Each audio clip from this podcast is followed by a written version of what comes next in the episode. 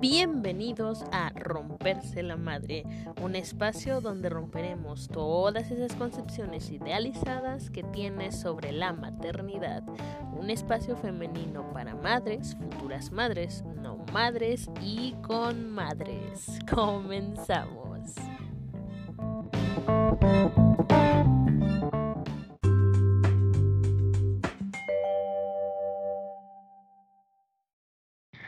Bueno, bienvenidos, eh, buenas tardes, hola, muchas gracias a los presentes.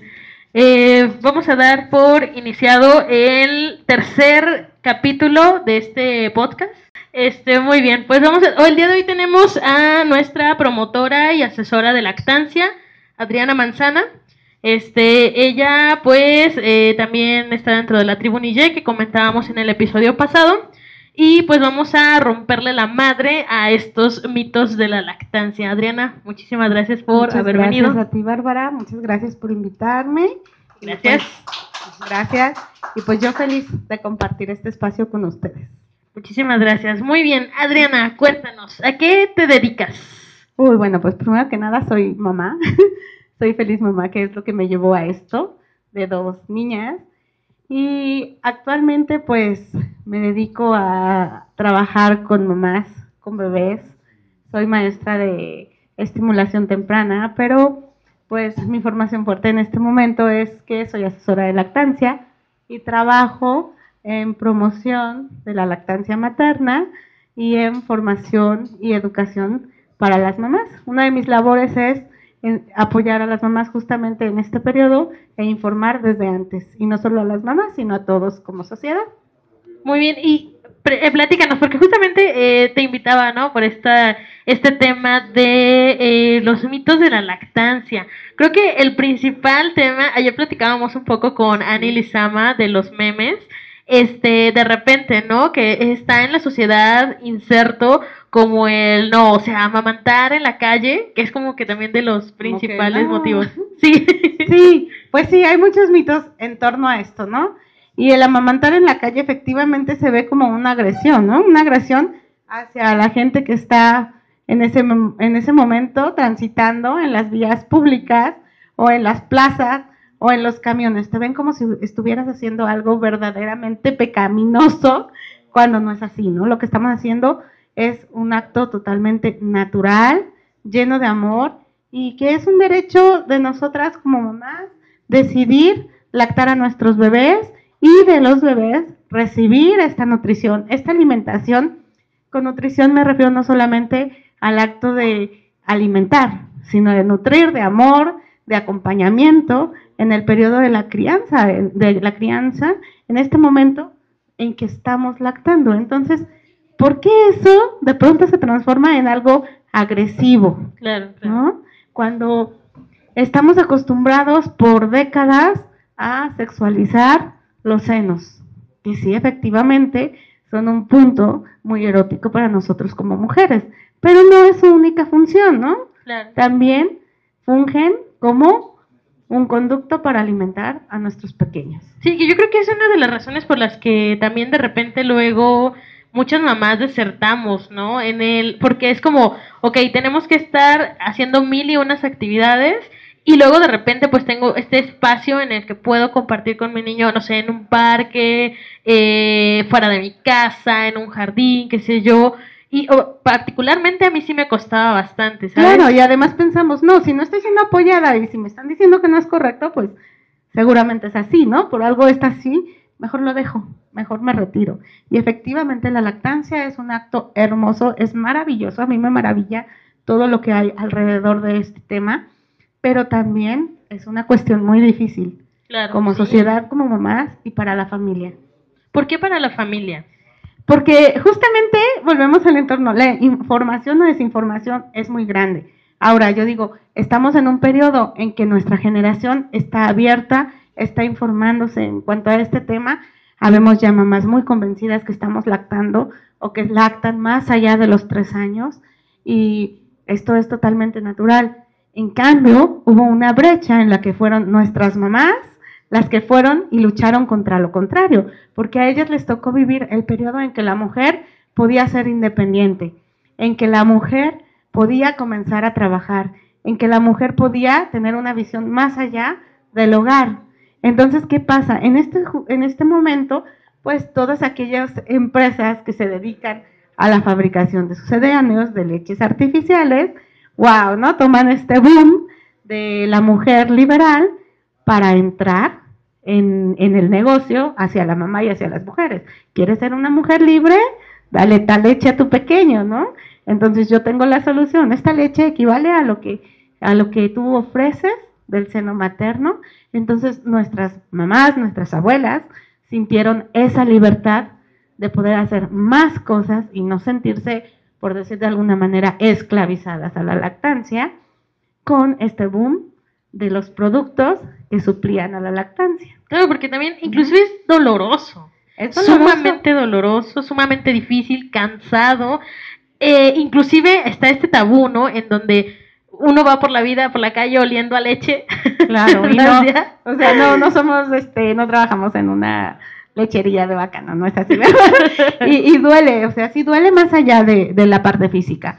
La lactancia duele a la mamá en la parte emocional. La mamá está en un periodo de posparto, está conociendo a un ser totalmente extraño que amado, muy amado, deseado, como haya sido su, su, su etapa de gestación, bueno, es, una, es un cambio muy fuerte en una persona, también en un hombre como papá, ¿no? Entonces la mamá enfrentarse a esto y además enfrentarse a la lactancia, imagínate estar en este periodo sensible y a la par. Llegamos a visitarla, a conocer al recién nacido y llegamos como todólogos y opinólogos, ¿no? Habrá quien llegue y le diga, ya le diste biberón, no le diste, le vas a dar, oye, no, seno materno, no hay quien, y va a encontrarse con quien llegue y le diga, pura lactancia, ¿eh? Pura lactancia. Entonces, ¿de qué manera esta mamá recibe estos comentarios, no? A veces esto afecta para que una lactancia sea exitosa o no. No somos prudentes como sociedad al conocer a un recién nacido. Hay dos preguntas que yo traigo porque creo que también nuestros escuchas allá afuera este, se lo preguntan.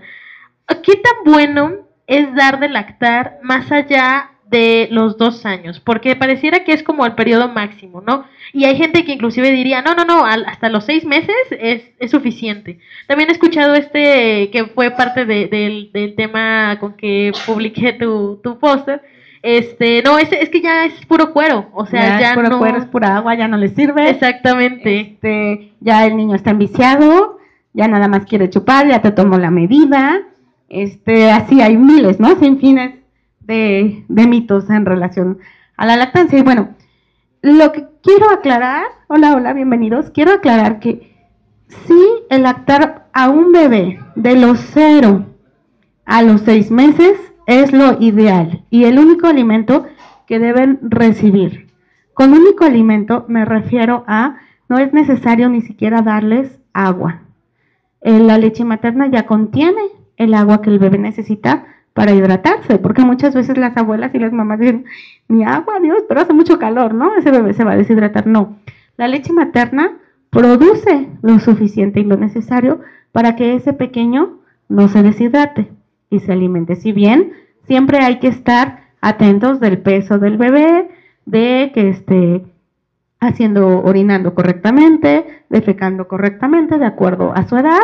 Y bueno, esta información sería infinita y nunca acabaríamos. Pero para llegar a, lo que me preguntas, de los 0 a 6 meses lo ideal es llevar una lactancia materna exclusiva. Exclusiva, reitero, no hay alimentos ni nada. A partir de los 6 meses, el bebé puede empezar a consumir los sólidos. Con esto me refiero a que no estamos forzando que hoy mi bebé cumplió 6 meses, entonces ya hoy puedo darle eh, la primera fruta o la primera verdura, que es con lo que generalmente se inicia el periodo de lactación. No, también para comenzar la lactación hay que estar atentos de signos de desarrollo de los pequeños. No todos los bebés los llevan de la misma manera. Pero sí, a partir de los seis meses podemos empezar alimentación complementaria y a la par seguimos lactando. Esto quiere decir ya la lactancia no es el único alimento de este pequeño, pero continúa lactando de su mamá. Llegan a los dos años, al año y medio, dos, y es cuando como mamás nos gestionamos y nos preguntamos, mm, hasta aquí ya, o debo seguir. Y coincide que este periodo entre los dos años, dos y medio, es cuando los niños comienzan a ser escolarizados. Empiezan a acercarse y van a, a llegar al preescolar. Y entonces, pues dice la mamá, no, pues si ya va a ir a la escuela, ya está grande, ya no necesita mi leche, y además yo ya estoy trabajando. Bueno, ahí esa, esa brecha también nos hace llenarnos de más dudas sobre si es correcto o no seguir lactando. Adicional a la dentición, ¿no? Que también aparece. Adicional que es además otro, otro, otra brecha con la que la mamá lactante lucha. Algunas la transitan muy fácil y algunas, este periodo es más difícil, pero son perseverantes y logran tener lactancias bastante bien establecidas y llevaderas. Llegando a los dos años, si es una mamá que decide seguir lactando, pues rompemos el primer mito. Lactar después de los dos años sí lleva beneficios para el bebé. La leche y nuestro cuerpo es tan maravilloso que no va a ser la misma leche que recibe el bebé de dos meses, de ocho al de dos o tres años.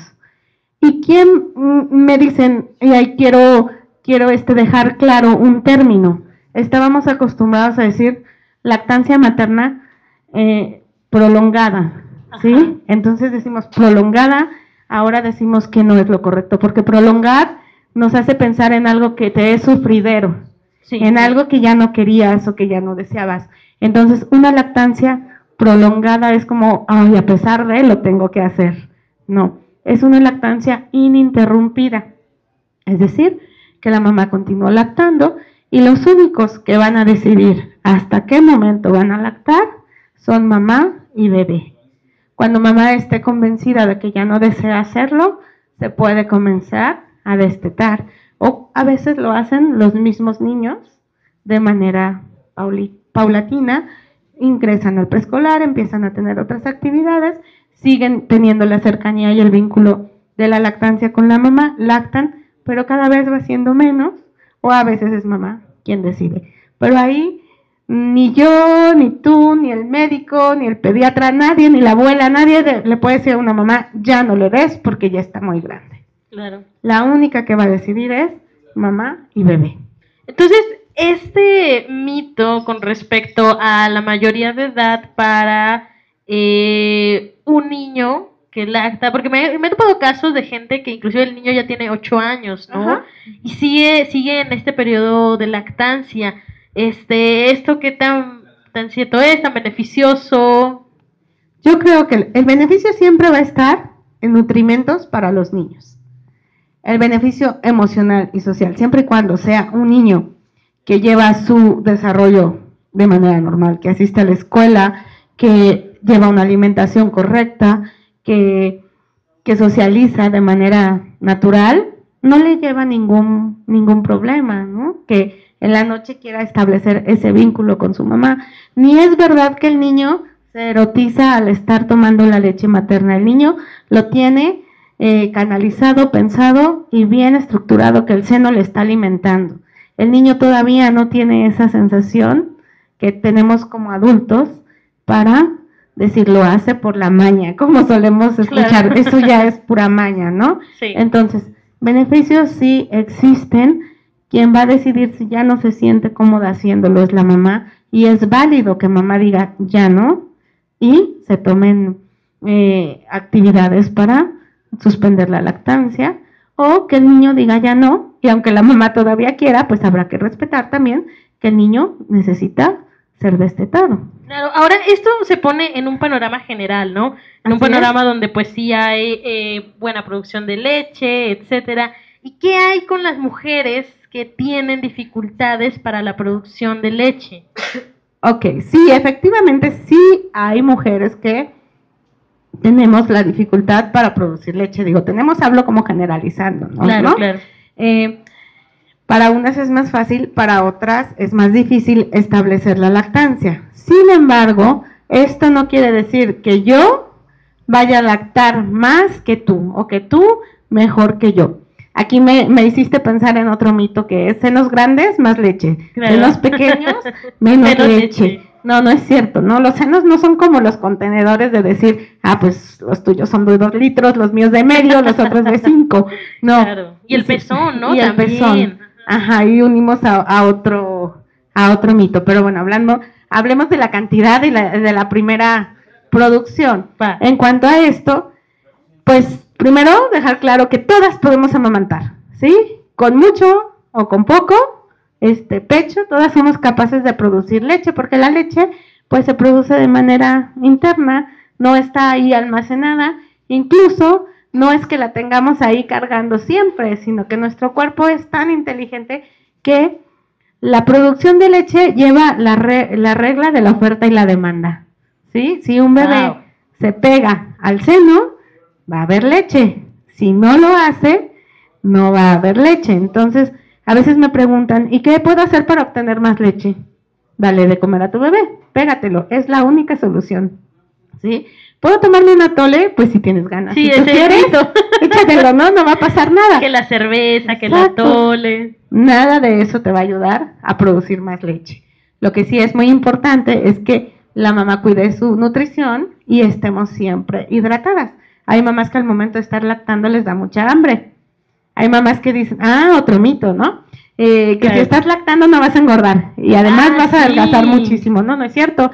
Habemos mamás que estuvimos lactando y engordamos. más. Engordamos mucho, Mucho, sí, porque también estás- mi caso. Ajá, yo también porque estaba lactando al bebé y me daba mucha hambre, porque estás, yo les digo, es tan maravillosa la lactancia que ocupa el 50% más de energía que necesita tu corazón para latir al momento que estás lactando. Entonces pierdes, imagínate la energía que te está, que estás este, ocupando para lactar a un pequeño, pues claro que nos da hambre, ¿no? Y a otras nos da sed, y a otras les pasa lo contrario, que no, no tienen hambre o que les ayuda perfectamente a disminuir de peso. Entonces, cada mamá y cada bebé lactante somos un mundo y todo va a ser de manera diferente. Ahora, eh, el- para regresar al tema del tamaño y de los pezones, porque ha- habemos mujeres que tenemos eh, ciertas deformidades, ¿no? También esto Claro, un poquito hay con... pezones planos, pezones Claro. invertidos y quienes tienen, tienen el pezón de la manera formado tan bonito como debe ser anatómicamente, ¿no? Ajá, exacto. Como se presenta a- al mundo de manera bella y perfecta. Bueno, esto no va a ser un impedimento para amamantar a tu bebé. Si tengo el pezón plano, puedo amamantar. Si tengo pezón invertido, puedo amamantar. Si tengo mi pezón bien formado, puedo amamantar. ¿Por qué? Porque el bebé no chupa del pezón. Eso es una cosa muy importante. Si tú le das a tu bebé solamente tu pezón en su boca, esto va a tener para ti mucho dolor, te va a causar grietas y vas a sufrir en la lactancia. Te aseguro que vas a pensar en decir, no, no quiero lactar. ¿Sí? Pero no, la manera correcta de que un bebé lacte es introducir la mayor parte de la aureola de nuestro seno en la boca del bebé. El bebé de que- debe quedar con esta parte y sus labios invertidos. Les digo, es una boca de pez, como boca de pez. Y las comisuras deben estar cerradas, selladas por el mismo seno, y la nariz queda pegada al seno. ¿sí? Entonces, no necesito de mi pezón para hacer esta función estricta de lactar. Las glándulas mamarias y todos los conductos bajan desde la parte alta del seno y es donde yo les digo, de cuenta son como hemos visto las imágenes de los senos que son como una flor, entonces estos pétalos están abiertos y de ahí baja la leche y es donde el bebé succiona y necesita jalar para tener el alimento. Si lo hace del pecho, no va a obtener una cantidad adecuada de leche. Y el bebé incluso va a llorar y se va a desesperar y va a saber que no es la manera correcta. Entonces, ese, ese es un punto también súper importante, porque ¿qué pasa cuando la formación de grietas? Creo que ahí, eh, yo he tenido varias amigas, yo entre ellas también, en el que hubo un momento en que las grietas era como de ya, por favor, no, ya no quiero, ya no puedo, me duele mucho, entonces ahí es también como que el momento clave, el momento culmen de decir no. Yo, la lactancia no es lo mío, voy a las fórmulas, ahorita tocaremos el tema de las fórmulas también. Eh, ¿Qué, ¿Qué hacer en esos casos? Porque estoy segura que mucha gente allá afuera se pregunta sobre eso. Si bien es muy importante siempre que tengan desde la planificación de su embarazo o desde el embarazo, porque yo te, bueno, te, te hago una pregunta que yo siempre les digo, ¿no? ¿En qué momento es cuando una mujer debe informarse de lactancia?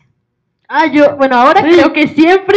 Siempre, desde ¿no? pequeña. Desde Sí. pequeñas, incluso ahora es más natural. Por ejemplo, las niñas, digo, la, la hija de, de Itzel, que es otra compañera de la tribu Nille, eh, el niño de Magda Uriel, mi hija, juegan y traen sus muñecos y los están lactando. Y Uriel se lo lleva a su mamá para que lo lacte.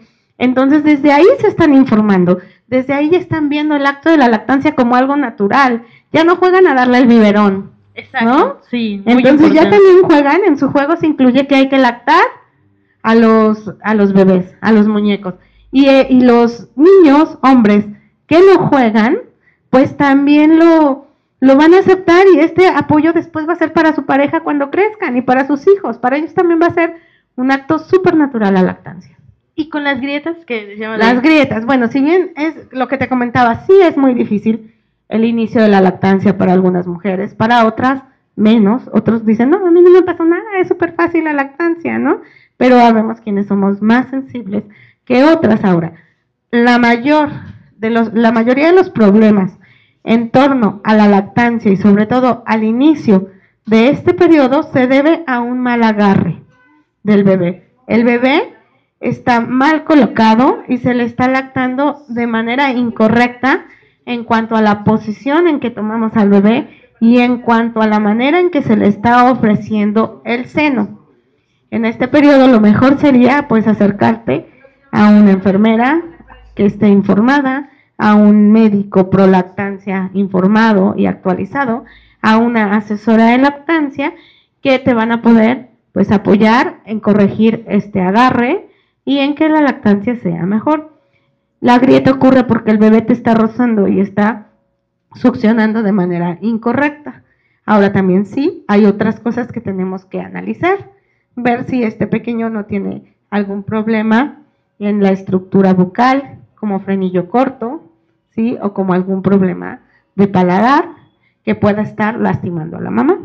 Si existen estos casos y pues lo recomendable cuando una mamá tiene grietas es pedir información y auxilio inmediato a alguien especialista en el tema y pues no colocar nada. Lo mejor es no colocar nada, es mantener el área limpia cuando tú te bañas, mantener esto y no aplicar ningún tipo de medicación, ni las cremas con cacao, ni nada que lejos de solucionar el problema lo pueden agravar. Sí, fíjate, y eso que mencionas es muy importante porque ¿cómo es que entonces la lactancia nos ayuda a encontrar o a identificar problemas en nuestro bebé? No, que es algo que, o sea, Así me es. acaba de sorprender. Realmente Sí. yo no sabía. O en eso. nosotras mismas, ¿no? A- a- también observar, no solamente, bueno, hablaba en este caso del bebé, pero también habría que observar a la mamá, si también estas cosas no son un detonante de algo. De algo como De algo como un cáncer de seno no detectado a tiempo, que empieza Vale. a ser con dolor y que ah, uno de los síntomas fuertes es, por ejemplo, el pezón invertido. Entonces, hay mamás que en este periodo se han dado cuenta de que están presentando cáncer porque al momento de succionar es un dolor insoportable y hay quienes llegan o a sangrar o a producir como un poco de pus, que al inicio puede ser confundido con el calostro. claro. Entonces hay que tener, pues sí, atención a estas señales que ya son muy evidentes, muy dolorosas y que generalmente llegan pues hasta el médico. Hay atención a todos nuestros escuchas que empiezan con la lactancia, porque esto inclusive son signos, ¿no? Así de alerta. Y también síntomas de si la mamá quiere estar cerca del bebé o no y cómo está enfrentando este periodo de lactancia porque también se une al tema de la depresión postparto. Claro, sí, muy importante. También trae- eh, bueno, eh, estaremos tocando ese tema próximamente, pero sí es cierto, Sí. porque en la de- comentábamos con, eh, bueno, Adriana ha organizado, eh, sepan, la Semana de la Sí. Lactancia acá en Guanajuato. Entonces, este, estaba una de sus compañeras, la psicóloga Brisa, Ajá. este, y nos platicaba sobre la depresión postparto. Sí, una de las razones también por la que se abandona la lactancia Es la es depresión la depresión postparto. postparto. Así sí. es. Pero también otra cosa es, eh, tú como mamá puedes estar muy confiada de querer llevar a cabo una lactancia y te sientes una mamá empoderada y una mamá informada y una mamá súper fuerte que dices, mi hijo va a ser lactancia materna exclusiva.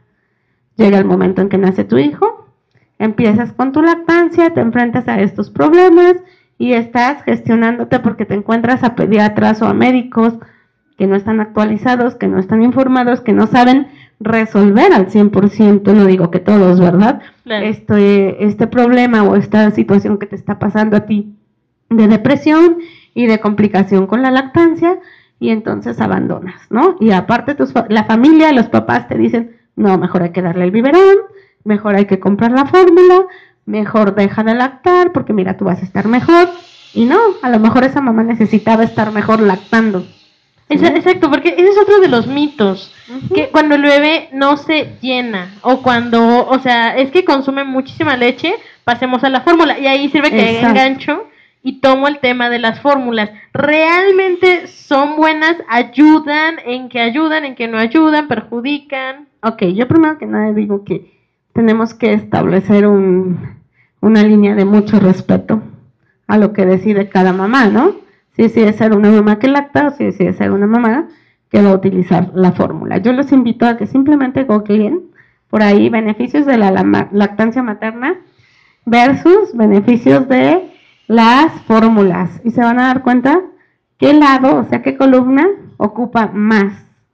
Y ahora comparen todo lo que contiene la leche materna como grasa, proteínas, eh, agua, todo, todo es una lista interminable que además va cambiando conforme el bebé lo, necesita. Incluso si el bebé está enfermo, la leche va a producir, eh, va a ayudar, pues va a cambiar, va a ser de otro color, de otra espesura, para ayudar al bebé a atacar a esa enfermedad. Lo mismo va a ocurrir si la que está enferma es la mamá. ¿sí? Entonces, pues ahí es una respuesta, ¿cuál será mejor, no?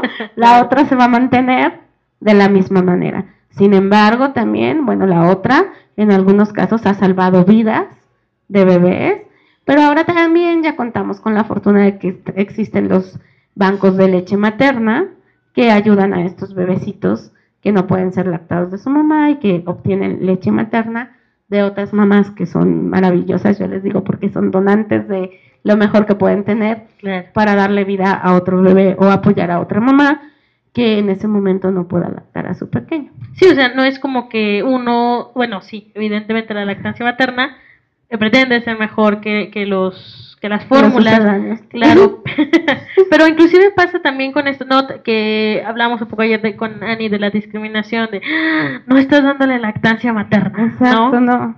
A mí cuando estaba preparándome y tomando el curso, eh, la primera vez sí pensaba, oh, y veía a las mamás como decir, no, ¿cómo crees? Le das biberano, pero también uno aprende a gestionar y a respetar, porque no sabemos la historia de cada mamá. ¿sí? Yo, por ejemplo, mi hija sí llegó a tomar fórmula. Yo me convertí en asesora y prometora de lactancia porque no quería que otras mujeres pasaran por lo que yo viví, porque creí, quería ayudar y facilitar el camino a esas mamás. Qué bueno que tocas ese tema porque para allá vamos. ¿Cuál es tu historia dentro de la lactancia materna? ¿Qué te tiene aquí? Pues eso, ¿no? Mi hija, este, es una historia en la que yo estaba completamente decidida a lactar al 100% a mi hija. Cuando nació mi hija mayor hace ya casi 13 años, pues yo no estaba tan informada como ahora, yo era mucho más pequeña, mis intereses en ese momento eran otros, sin embargo yo estaba feliz y le di de lactar como un instinto, ¿sí? Como lo que sabemos las mamás que es lo que ocurre después del parto, ¿no? Porque lo tenemos como mecanizado como sociedad. Tienes un bebé, bueno, pues le vas a dar de tu leche. Entonces de esa manera ella fue lactada por muy poco tiempo. Yo creo que si digo tres meses fue mucho, ¿no?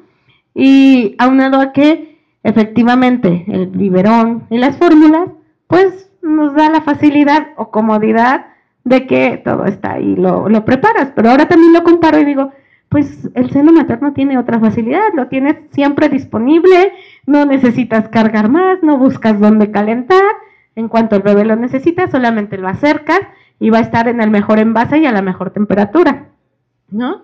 Pero bueno, pasó esa historia eh, tú sabes que también soy una defensora y amante del porteo ergonómico.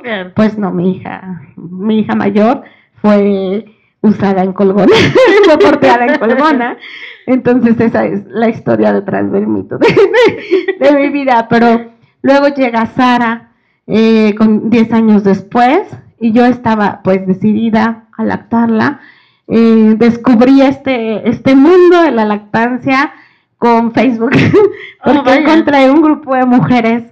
Yo en este momento estaba viviendo en la ciudad de, León y encontré un grupo de mujeres que realizaban la primera, la primera tetada en público en la ciudad de León y me pareció maravilloso porque ya estaba preparándome ya para el parto y dije, wow, qué padre, ¿no? Que te respeten y que lo puedas hacer donde tú quieras. Ellas son Selenita, que actualmente lleva Pilu, el programa de Pilu en Guanajuato y que la quiero mucho, ella sabe, y también Miriam y Azucena, que son excelentes asesoras de lactancia. En León me encontré con ellas, eh, las vi por Facebook, mi relación en ese momento con este grupo solamente fue vía internet y a partir de ahí fui abriendo caminitos y encontré este curso de, de lactancia que yo tomé estando embarazada y me abrió un mundo de posibilidades y de creencias y de, desmitificar la maternidad, la lactancia y fui muy feliz tomándolo, además en un periodo pues muy sensible, pero nace mi hija y las cosas no fueron tan fáciles. Cuando ella nació, eh, mi parto fue un parto muy respetado, me gustó mucho, fue además un acercamiento inmediato a la lactancia la pude lactar inmediatamente, pero pues transcurrieron las primeras crisis de lactancia que se, sobrellevaron, pero sí llegó un periodo en el que ella estaba bajando mucho de peso y yo en ese momento, eh, te digo, como lo retomamos, ¿no? El periodo sensible, la depresión postparto, el cambio hormonal, a pesar de saber, me sentí muy atacada por mi entorno. Claro. A pesar de yo tener la fuerza y de yo querer hacerlo, me sentí atacada por mi entorno y, y sí me hizo pensar, decir, a lo mejor no estoy en lo cierto, ¿no? Sí, efectivamente, sí, ah, porque eh, sí, muchas mamás allá afuera también he escuchado y me han comentado, también lo platicábamos en el podcast anterior, este, es que desde mi familia, mis amigos, la misma sociedad, mi pediatra, o sea, es como de, ¿a quién le hago caso? Y me da mucho, mucho Mm, mucho dolor y mucho en, contra, este, me sentí encontrada en puntos de vista porque la, pediatra con la que acudimos cuando notamos que la niña estaba baja de peso, pues me decía, no, es que no le tienes que dar ya el seno, pues sabes qué, le vamos a interrumpir la lactancia, pero le vas a dar la fórmula y yo no lo permití, no interrumpí la lactancia, incluso me volví un poco obsesiva porque anotaba cuándo le daba de lactar y cuánto tiempo, es que es una cosa que no debemos de hacer además, ¿no? No debes mm, cuantificar el tiempo de lactancia, pero creo que era, no estaba pasando además correctamente esta parte de la depresión postparto con esto, se me juntaba y yo veo que le tienen que dar, llegamos ese día del pediatra y le prepararon un biberón de fórmula a mi hija, literalmente yo no lo pude ver, o sea, se lo dieron las abuelas y la hermana, creo, si no me equivoco, me fui a otra habitación y estuve llorando y llorando y llorando. Y a partir de ahí, en ese momento fue cuando dije, esto no le va a pasar a otra mamá que esté cercana a mí. ¿Sí? Y fue cuando dije, con la información que tengo, pues me agarré mi corazoncito y todo lo que tengo para decir, si se puede, me permití verlo como una posibilidad de ayudar a mi hija. La vi que llegó un incremento de peso, pero no permití que mi lactancia desapareciera. Sí, fue muy difícil, pero no permití que mi lactancia desapareciera, establecí una lactancia mixta. Una lactancia mixta es cuando el bebé toma fórmula, pero también seno materno. Y pues la llevé por un periodo largo y disfrutable después de esto. Muchas veces sí es posible, les digo a las mamás, sí es posible que si una mamá por esta causa o la que sea eh, tiene que dar fórmula a su pequeño, después se retire y vuelva a ser un bebé lactado exclusivamente, es posible. También es posible que las mamás te dicen otro mito, no, es que si ya no le diste de lactar dos días, ya se te secó la leche. Y ya no va a haber leche, no, la leche no se te seca. Si el bebé llega y comienzas a estimular y comienza tu pecho a saber que tiene que producir leche, podemos volver a relactar. Producir Sí, leche. Y- exactamente. ¿Hay un periodo en el que sí termina ya definitivamente de la producción de leche en el cuerpo? Pues habría que analizar cada caso, porque no sé si has escu- escuchado incluso que las mamás que adoptan pueden lactar. Ah, vaya. Entonces habría que ver el vínculo. Hay abuelas que han lactado a los, a los nietos, ¿no? Para salvarles la vida. Como mujeres les digo, somos maravillosos, nuestro cuerpo es maravilloso. Y yo les digo, es como si tuviéramos ahí el enchufe, el enchufe en los senos, ¿no? Lactancia on, pero llega el bebé, lo pegas, comienzas a estimular y uh, se prende y otra vez hormonalmente comienzas a producir leche. ¿Qué les recomendarías a las mujeres que nos escuchan, a las mamis, que pasan por esta situación, no sé si decir de violencia en la familia, que quieren como meter mano en el Yo creo que no es violencia, ¿no? Mira, yo, yo pasado el, el, el tiempo de lactancia y pasado ya unos años y en mi convivir con otras mamás lactantes y en y con otras asesoras y con otros médicos, creo que nunca eh, una abuela o una tía o algo te lo va a decir para dañarte. Ellas, es, es- ellas realmente creen que esto pasa. Ellas realmente creen que es lo correcto, ¿no? Sin embargo, hay que con todo el respeto invitarles a decir y conocer, no, mira, el atole no me va a ayudar porque el, todo, la- todo alimento que yo tome no tiene nada que ver con mis senos, ¿no? Que es otro mito. Sí. No comas esto porque entonces al bebé le va a hacer daño. O no tomes mm, alcohol porque al bebé le va a hacer daño. O no tomes frijoles porque entonces tu bebé se va a estreñir. No, o sea, el sistema digestivo es uno y las glándulas mamarias son otro. Lo que comemos no entra a los senos, ¿sí? La leche se forma de otra manera. Igual el mito de si no te cubres se te seca la leche. No, o sea, no es que le llevemos la leche ahí cargando como para decir hace mucho frío y se congeló o hace mucho calor y se está tirando la leche. Claro. No. Entonces, pues mi recomendación es esa, que invitemos primero nosotros a informarnos. Si tenemos duda de algo, pues acercarnos a alguien que nos pueda orientar, que nos ayude a conocer si esta información es correcta o no. Ya también busquen, tenemos al alcance la, la maravillosa herramienta del Internet, que hay que aprender a usarla porque también hay mucha informa- desinformación ahí, pero pues hay, hay páginas, hay grupos eh, que te van a estar dando información correcta, que además son de personas que físicamente te pueden ayudar, ¿no? Que Claro. existen, no, no además es una plataforma digital, sino que se pueden acercar a ti, pueden platicar contigo, con tu familia y acérquense a estos grupos. Hay muchas charlas de lactancia, hay muchas actividades en torno a la Semana Mundial de la Lactancia también y de ahí se desprenden muchos grupos para hacer actividades durante todo el año. Confíen en ustedes. Si ustedes ya tomaron la decisión de lactar, el siguiente paso es informarme y el siguiente paso es saber todas las dificultades y beneficios y orgullos que va a llevar el lactar. Muy bien, aquí en Guanajuato eh, hay varios grupos. Ajá. De ¿Cuáles son esos grupos para todas las mamis que nos están escuchando? Bueno, en todo, en todo el país van a encontrar grupos, porque sé que no solo nos escuchan en Guanajuato, pero aquí en Guanajuato, Guanajuato, pues la- acérquense al grupo de Tribunille, que es un grupo que fomenta la lactancia, y está mi grupo, que es el grupo de OMA, de Grupo de Apoyo a la Lactancia Materna en Guanajuato. En León están las chicas de Fuente de Vida, y las invito a que busquen también el grupo de PILU, el grupo de Pilu está en Guadalajara, pero también atienden a, a nivel nacional y hay, hay asesoras, promotoras de Pilu, consejeras en todo el país y en otros países. Entonces son páginas que les van a dar muy buena información. Están las páginas de Alba Lactancia y hay un sinfín, un sinfín de, De de plataformas. ¿sí? Claro. Oh, también platicábamos esto de una, bueno, atrás de- del micrófono, de hay mitos que son como más risibles y mitos que ya Que empiezan son a ser serios, ¿no? más que pueden afectar como lo que decíamos, ¿no? Frustrar Claro. lactancias. Sí, sí, Sí. sí. Eso, los mitos serios, los mitos que pueden frustrar lactancias, ¿cuáles son? Porque, bueno, yo realmente, insisto, me declaro neófita en el tema de lactancia. Fue complicada mi lactancia, duró seis meses, tuve que trabajar, caso también de muchas mamis que he conocido, pero no he escuchado estos mitos serios. ¿Cuáles son los mitos serios? pues tu leche no lo llena, ¿no? Porque le lleva a la mami a desconfiar, él, tu leche ya es agua, no mamá, no tenemos el poder todavía de convertir nuestra leche en agua. ¿no? Entonces, no, tu leche no se vuelve agua, tu leche contiene agua, sí, sí la contiene, pero no, nunca, nunca va a transformarse en, en agua.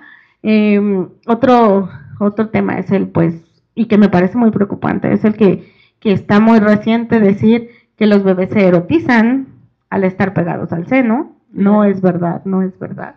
Eh, hay un, te comentaba que hace poco en un foro de lactancia nos preguntaban, preguntaba, ¿no? Alguien del público si dañaba los pulmones el lactar.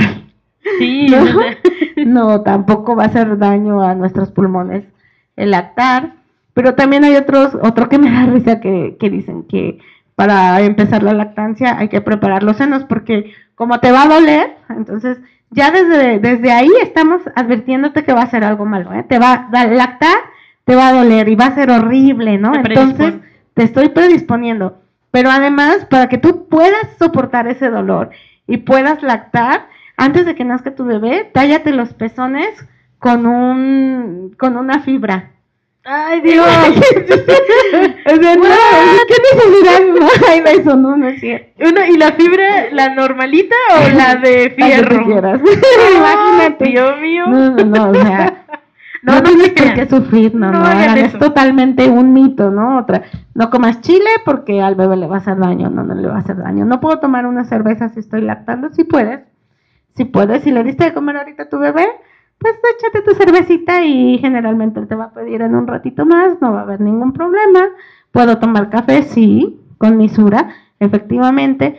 El decir, eh, ten cuidado con la alimentación, pues no es por el bebé, es por ti también, ¿no? Una mamá que lacta, como te mencionaba, gasta muchas calorías, gasta mucha energía, porque no nomás está atendiendo la lactancia, está atendiendo el entorno, está atendiendo el vínculo, está teniendo las necesidades físicas y emocionales del bebé, las de ella, y además hay que tomar en cuenta cómo vivió su parto, ¿no? La recuperación del parto y el vínculo con el bebé. A veces lo que te comentaba hace rato, acaba de nacer y no siento ese amor desmesurado que me dicen en las revistas, ¿no? Realmente son dos seres totalmente extraños que se tienen que conocer. Sí, es que tenemos este, este otro mito, ¿no? Pensamiento de que eh, inmediatamente me tengo que enamorar de mi hijo. No es verdad. No, Hay todo un proceso detrás y sí es complicado, otras mamás pues no, no lo sufren, pero sí es cierto, también tiene como vinculación con la lactancia. A mí me dijeron un mito cuando estaba lactando que quisiera resolver porque tal vez no, sí, no, no, no nos pasó. 42 minutos. Tenemos tiempo. Este, sí, es, es verdad que la lactancia da mayor fluidez a la menorrea, es decir, a este sangrado después del parto. No.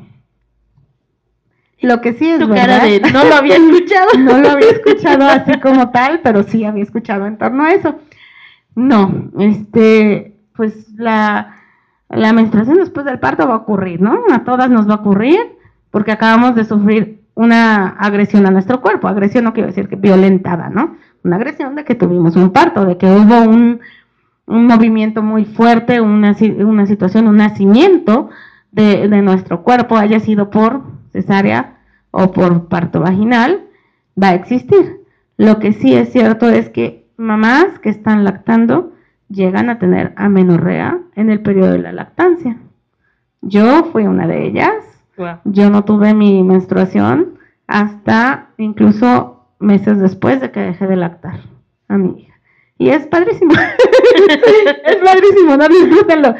Pero sin embargo, siempre hay que comentárselo a su médico porque hay que ver que no haya otra causa y no haya un desajuste hormonal importante por lo que esto se esté presentando. Claro, entonces recomendarías tener un asesor de lactancia a la vez que un pediatra, porque vuelvo a lo mismo, no el pediatra puede que diga, ya no le debe lactar, pero uno quiere continuar con la lactancia, recomendable mejor llevar ambos. Sí, yo creo que sí, porque eh, quiero dejar en claro que un asesor de lactancia no te va a medicar. ¿no? Como asesor de lactancia no te podemos medicar, eh, sí podemos hacer algunas sugerencias, pero no te voy a dar una receta como tal. Entonces sí hay que ir con un médico, pero el asesor te va a orientar, te va a contener emocionalmente y te va a informar correctamente. Y te digo, el, el asesor hace un, un periodo este, y un papel muy importante en una madre lactante. Yo lo viví por experiencia cuando me acerco a este grupo de León, que les comentaba toda esta etapa que estaba pasando de por qué no voy a poder y, y la depresión de no poder establecer la lactancia. Fui al grupo de apoyo a la lactancia de León y cuando me tocó exponer o platicar, pues yo lloré muchísimo. Ahí ellas me, me apoyaron, el ver que otras mamás están pasando por lo mismo que tú o que lo pudieron solucionar o que otras vean lo que te puede ocurrir. Wow, es una, una red de apoyo muy importante, ¿no? Te sientes acompañada, porque además son personas que no están en tu entorno de amistad ni familiar. Entonces dices, ah, no estoy tan loca. no, no estoy tan loca, puedo buscar apoyo.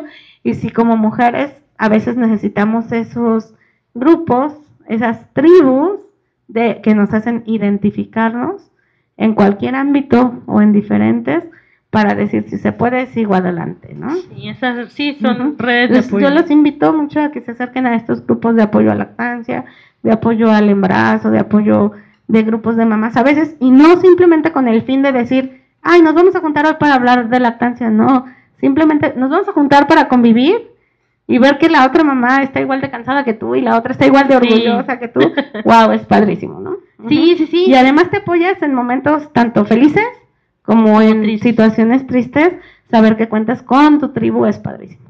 Sí, eh, otra, bueno, lo, lo comenté y lo creo que lo voy a contar cada podcast para que si se lo encuentran ahí. Este, el asunto de este programa este, es justamente ese, llegar a más mujeres porque la maternidad de repente sí suele ser llevarse mucho en soledad y que sepan que no están solas, ¿no? Que sepan que hay más gente pasando por situaciones que pasamos nosotras, que pasan en, inclusive en otras partes, bueno, este, se pretende que sea América Latina, ojalá que sí, pero este sí, ¿no? Que en todas partes del mundo como seres humanos, como mujeres, pasamos por situaciones similares y que no están solas, no estamos solas. No estamos solas, ahorita hay una buena noticia que ya en países como Bolivia y Perú, yo espero que esto se extienda a toda América Latina, como lo dices, ya el periodo de maternidad después del nacimiento de un bebé el permiso que tienen las madres para estar con su bebé no va a ser tres meses, sino seis. Entonces, eso también va a ayudar a que los niños tengan mejores lactancias. Lactancia exclusiva por los primeros seis meses. Sí, por lo, sí, por lo menos. Por lo... menos por los primeros seis meses. Ani te iba a decir. Ani, Adri. Adri pues, saludamos a Ani. Ani, muchas, muchas gracias, Ani, por lo del podcast anterior. Adri, te agradezco muchísimo este espacio. Insisto, yo la verdad me falta mucho por conocer por, la lactancia. Sí, me podrías tener aquí hablando horas. es un tema que me encanta. Es un tema muy, sí, que te encanta, que es muy largo y que es muy beneficioso para todos allá afuera que nos escuchan, nuestros asistentes aquí presentes, gracias por venir. Y pues nada, te estaremos teniendo, invitando de nueva cuenta a que nos hables después del porteo, que también yo feliz eres experta en porteo. Efectivamente, ya para que más y más mujeres se unan a esto, pues Adri, muchísimas gracias. público presente, y, le damos un aplauso aquí a Adri. Gracias. Y pues también las invito a que se unan, a que nos busquen en el Facebook como Grupo de Apoyo a la Lactancia Materna en Guanajuato. Sí, muchísimo. OMA, nos van a identificar porque es un seno materno, es un círculo rosa y el pezón está emulado por un corazón. y que tu hashtag es Chiche puede. Chiche puede, ¿no? Chiche bueno, Le, agradezco al creador de este hashtag, que es este un amigo y Ricardo, él lo implementó desde el año pasado y ahora este año me dijo que me lo regalaba. Entonces, bien. estoy feliz para que se usara, bueno, no me lo regalaba a mí personalmente, a todas las mamás de Guanajuato no lo regala y desde Tribunille desde el año pasado lo, lo estamos usando el hashtag Chiche puede. Entonces decirles a todas las mamás que Chiche puede. Muy bien, pues bueno, ahí está eso. Te agradecemos de nueva cuenta, Adri. y allá gracias a ti. Gracias allá nuestros escuchas. También síganos en Facebook como el Centro de Liderazgo de Mujeres de las Américas. Y pues este podcast que está ahorita disponible en Spotify y próximamente en demás plataformas. Un aplauso de nueva cuenta y ya para despedirnos. Chao, chao. Chao, chao, gracias.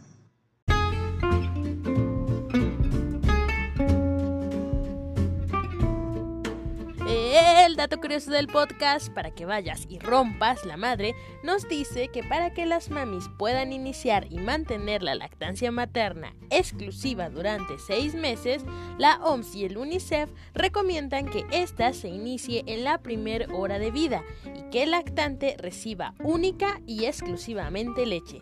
Es decir, que no deberá dársele ningún otro tipo de alimento, ni siquiera agua. Que la lactancia se haga a demanda, es decir, tanta frecuencia como el bebé quiera, y que no se utilicen biberones, tetinas, ni chupetes o chupones.